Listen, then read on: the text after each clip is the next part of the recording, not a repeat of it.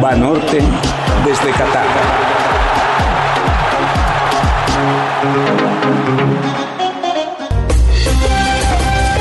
El partido de última hora nos trajo el más esperado choque de trenes de la primera ronda, España contra Alemania. Los goles llegaron con hombres de relevo. Álvaro Morata, el único centro delantero fijo que trajo España, volvió a salir de la banca y volvió a hacer el gol. Manda mensajes. Los alemanes respondieron con Volkrug, que a 8 minutos del final consiguió el empate tras una jugada magistral. A Costa Rica tenemos que agradecerle los futboleros que le haya ganado a Japón, porque esto mantiene con vida casi sana a Alemania al depender de sí misma. Si vence a Costa Rica y España hace lo propio contra Japón, el universo se puede volver normal de nuevo, aunque sea por un rato. Los alemanes no pueden abandonar tan pronto el mundial, no nos pueden dejar solos, faltaba más. Otras historias.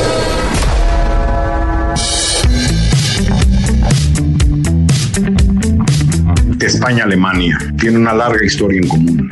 Remontándonos a principios del siglo XX, durante los años de la Guerra Civil Española, ya con Hitler en el poder y Franco intentando llegar al poder, se da uno de los bombardeos más brutales de la historia, recogido por una famosísima pintura de Pablo Picasso, el Guernica, esta población española del País Vasco que fue brutalmente bombardeada la población civil en abril del 37.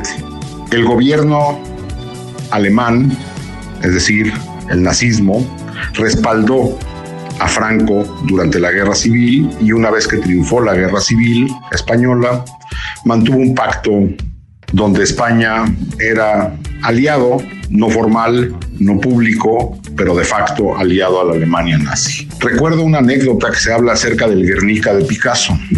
Picasso, refugiado en Francia después de la, de la Guerra Civil Española, recibe la visita de un oficial nazi en Francia y el oficial ve una fotografía del Guernica pintado por Picasso y le pregunta si eso lo hizo él.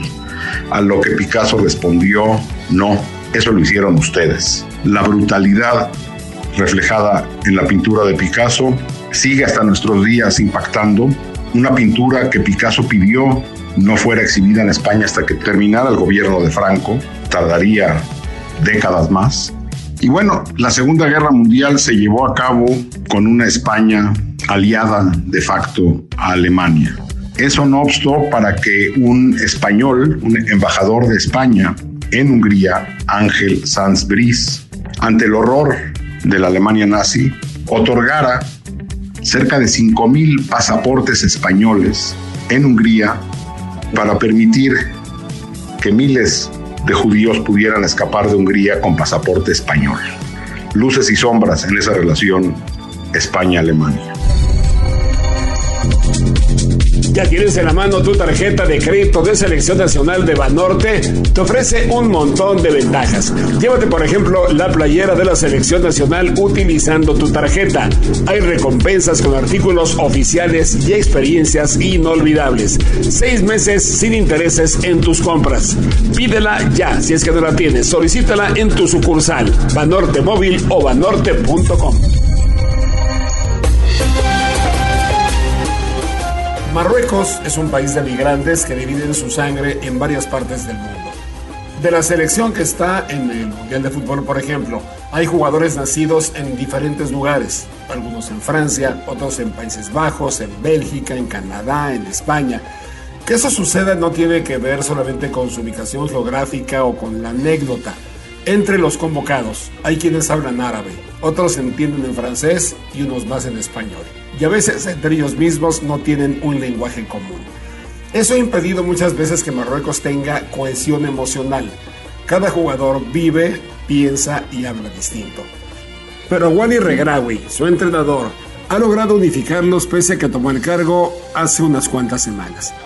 ¿Cómo pasó esto? Ocurre que Bahir Halihodzic, que calificó a los llamados Leones del Atlas a la Copa del Mundo, tuvo disputas con la federación y terminó saliendo a unas semanas del Mundial había separado por indisciplina a su gran figura, Hakim Ziyech, que ha perdido la titularidad también en el Chelsea. Ante su negativa para perdonarlo pese al clamor popular de los medios y de la afición de su país, resulta que pensaba inaceptable que hubiera fingido una lesión para no acudir a un llamado del seleccionador para un amistoso. Por eso lo separó del seleccionado. Regragui, nacido en París, a donde sus padres se habían mudado, es el primer entrenador marroquí que toma el equipo desde Badou Saki de 2014 a 2016. Badou Saki fue el portero, por cierto, de Marruecos en el Mundial de México 1986, cuando el equipo africano llegó a la segunda ronda y estuvo a punto de eliminar a la selección de Alemania bajo un intenso calor que fue resuelto prácticamente al minuto 90 por un gol agónico de los teutones. Ese tanto fue de Lothar Mateus y el partido se jugó en Monterrey. Pero bueno, Marruecos, el caso es que llegó al partido de ayer contra Bélgica con números pavorosos en Copas del Mundo. Imagínense, 17 partidos jugados en mundiales de fútbol con 3 victorias. 3 victorias de 17 partidos. Tenía 4 mundiales sin asistir a la fiesta y había empatado con Croacia 0 a 0 en la presentación. Pero el día marcado por el destino había llegado. Después de una primera parte muy dura, durísima, aburrida de hecho, marcó dos goles impregnados de agresividad y de entusiasmo.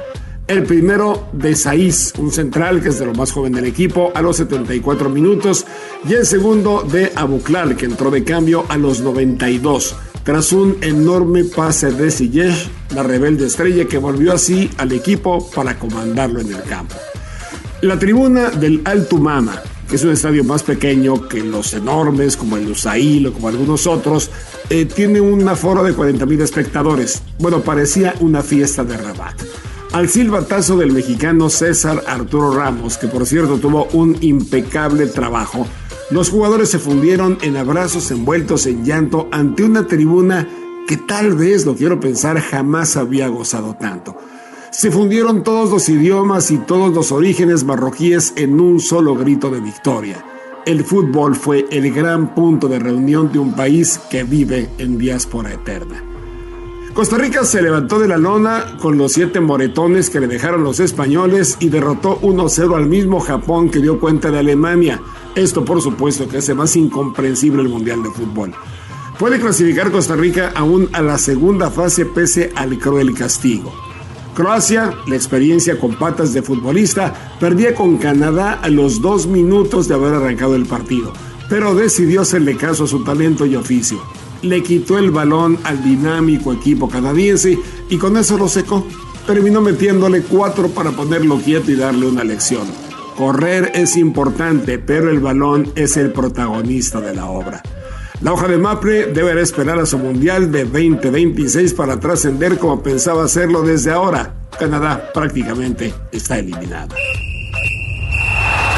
Banorte desde Qatar.